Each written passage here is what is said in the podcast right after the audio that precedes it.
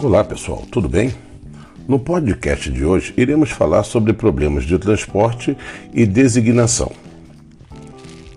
Existem diversos problemas de interesse específico em programação linear, os quais merecem um estudo à parte devido às aplicações que representam.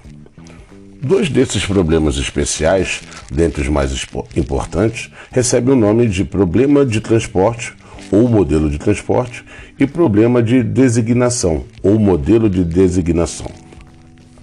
Graças à sua importância, esses dois problemas apresentam algoritmos especiais de solução. Além, é bem verdade, da solução padrão por meio do método simplex.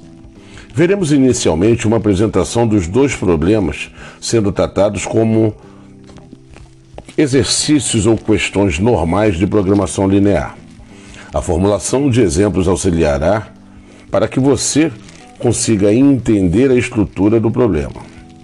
Numa segunda etapa, iremos falar um pouco mais sobre esses tipos de problema. Então falaremos inicialmente sobre o problema de transporte. O problema de transporte aparece quando há necessidade de distribuição de bens e serviços de várias fontes de suprimentos, como uma fábrica, por exemplo para várias localizações de demanda, como armazéns ou centros, centros distribuidores. Normalmente, a quantidade disponível de bens em cada fonte de suprimento é fixa e limitada. Cada destino, por sua vez, tem também uma demanda especificada. Há um problema de decisão envolvendo essa situação, pois existem rotas e custos de transportes diferentes entre cada fonte e cada destino. É preciso determinar quando deve ser enviado de cada fonte para cada destino de maneira a satisfazer as demandas e minimizar o custo total do transporte. Então, dentro dessa ideia, vamos ver alguns casos especiais de problema de transporte. O primeiro caso especial de interesse é aquele em que não coincidem a demanda total dos destinos e a oferta total das fontes de suprimentos. Esse caso se subdivide em outros dois outros, que são: primeiro, a demanda total dos destinos é menor que a oferta total das fontes de suprimento.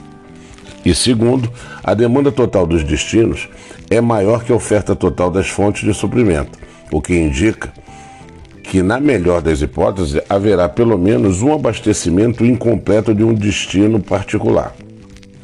Nossa formulação original em nada se altera se a demanda total dos destinos for inferior à oferta total das fontes de suprimentos. Agora, entretanto, é obrigatório usar o símbolo menor ou igual que nas relações relativas de restrição às capacidades das fontes, já que, sem nenhuma dúvida, uma parte dessa capacidade não será usada. Um segundo caso especial de um problema de transporte refere-se ao fato de que, às vezes, o interesse está em maximizar alguma receita, lucro ou outra medida qualquer, em vez de minimizar custos de transporte. Dentro deste caso, então, praticamente nada se altera na formulação do problema, a não ser que se trata de maximizar a função objetivo. Neste caso, as restrições em nada irão se alterar devido a essa circunstância. É importante afirmar que a matriz de transporte é a representação tabular das fontes e destinos, apresentando as capacidades das fontes, a demanda dos destinos e o custo de transporte associado a cada rota possível. Bem, agora vamos falar sobre o problema de designação. O problema de designação, como você verá, não tardará a perceber, é um caso especial do problema de transporte. Sim, um caso especial do problema de transporte. O problema de designação envolve a atribuição de pessoas a projetos ou tarefas, de trabalhos a máquinas e assim por diante. Assume-se a hipótese de que em cada elemento a ser designado, pessoa, trabalho ou qualquer outra coisa, corresponderá a um único objeto, projeto, tarefa, máquina, etc. Geralmente, cada atribuição de uma variável de decisão associada, que se refere a custo, tempo, lucro e, por aí vai, e monta-se uma função objetivo representando o custo total ou lucro total, ou tempo despendido total, a qual deve ser, conforme o caso, maximizado ou minimizado, dependendo da proposta do, do problema. Bem, tal como aconteceu no problema de transporte, também no problema de designação podem ocorrer alguns casos especiais. O primeiro deles é o que diz respeito ao emparelhamento entre recursos a serem designados e objetos de designação. Se houver mais recursos que objetos de designação, por exemplo, mais máquinas que trabalhos, a formulação do problema não se altera. Entretanto, o excesso de recursos não será designado. Se ocorrer o caso contrário, ou seja, se houver mais objetos de designação do que recursos a designar, então o problema não tem solução em princípio, até porque uma ou mais restrições não serão satisfeitas. Assim, a solução usual é acrescentar um ou mais recursos fantasmas com custos ou tempos de atribuições iguais a zero. É claro que os objetos de designação que couberem aos recursos fictícios não estarão, na verdade, sendo atendidos. Outro caso interessante também é quando ocorre quando algum recurso não pode ser atribuído a determinado objeto de designação, como, por exemplo, uma máquina que não pode ser atribuída a um dado trabalho. Para este caso, pode-se retirar a variável de decisão correspondente da formulação do problema ou obrigar que ela tome valor zero, isto é, obrigar que não seja alocado. E, finalmente, se a função objetivo for estabelecida em termos de lucro ou receita, o problema torna-se de maximização, mas isso em nada altera o restante da formulação. Bem, vimos que os problemas de transporte e designação podem ser resolvidos como problemas comuns de programação linear. Dado um determinado de problema de transporte ou de designação, podemos então formulá-lo como um programa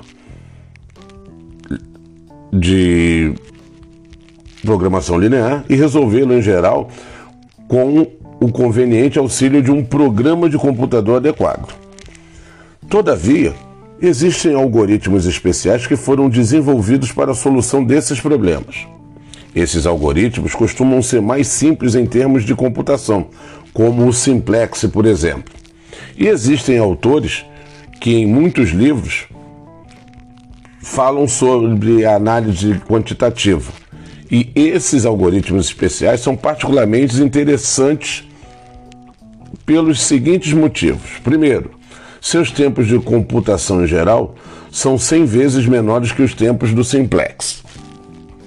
Segundo, requerem menos memória de computador, permitindo a solução de problemas maiores. E terceiro, produzem soluções inteiras, o que é fundamental em problemas de transporte e designação. Mas para o problema de transporte devemos seguir dois passos: obter uma primeira solução aproximada e então prosseguir com um algoritmo especial de solução para melhorar a solução provisória, até se atingir a solução ótima. Em ambos os casos, existem mais de uma opção de trabalho. Assim, por exemplo, na obtenção de uma solução aproximada inicial, podemos usar métodos como a regra do canto noroeste ou o modelo de aproximação de Vogel. Pode-se até mesmo obter uma solução inicial empiricamente, usando só um bom senso. Tendo então a solução inicial, pode-se usar também mais de um algoritmo para a solução ótima definitiva, tais como o modelo Stepping Stone ou o modelo MOD.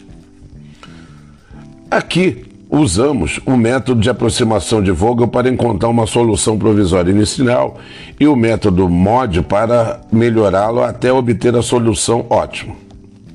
No caso do problema de designação, usaremos um algoritmo chamado algoritmo de designação ou, alternativamente, algoritmo método húngaro. O método de aproximação de Vogel é uma rotina de cálculos utilizada para obter, em princípio, uma solução aproximada ao problema de transporte. Não obstante, este método fornece muitas vezes a solução ótima ou quase ótima. Já o método de distribuição modificada, o MODI, é um procedimento numérico de realocação de cargas dentro da matriz de transporte, de células já ocupadas para células ainda não ocupadas com a carga. O MOD permite reconhecer quando uma re recolocação irá conduzir a custos menores, melhorando assim a solução inicial fornecida pelo método de Vogel. E o algoritmo húngaro, que na verdade é uma rotina especial de cálculos para se obter a solução do problema de designação, que basicamente ele consiste em transformar a matriz dada, matriz essa que pode ser de custo, de lucros, de receitas, de tempo, em uma matriz de custos de oportunidade, na qual se gera pelo menos um zero em cada linha e coluna. Esses zeros devem ser cobertos pelo menor número possível de retas. Quando esse número mínimo igualar a ordem da matriz, a solução ótima foi encontrada. E só para ilustrar, vale dizer que o método de aproximação Vogel é um método internacional conhecido como Vogel Approximation Method e que o método de distribuição modificada, o MOD, é conhecido internacionalmente, internacionalmente como Modified Distribution. Bem, dentro dessa proposta, acho que fica claro a ideia dos problemas de transporte. Na verdade, o problema de transporte nada mais é que uma resolução matricial de um problema de programação linear.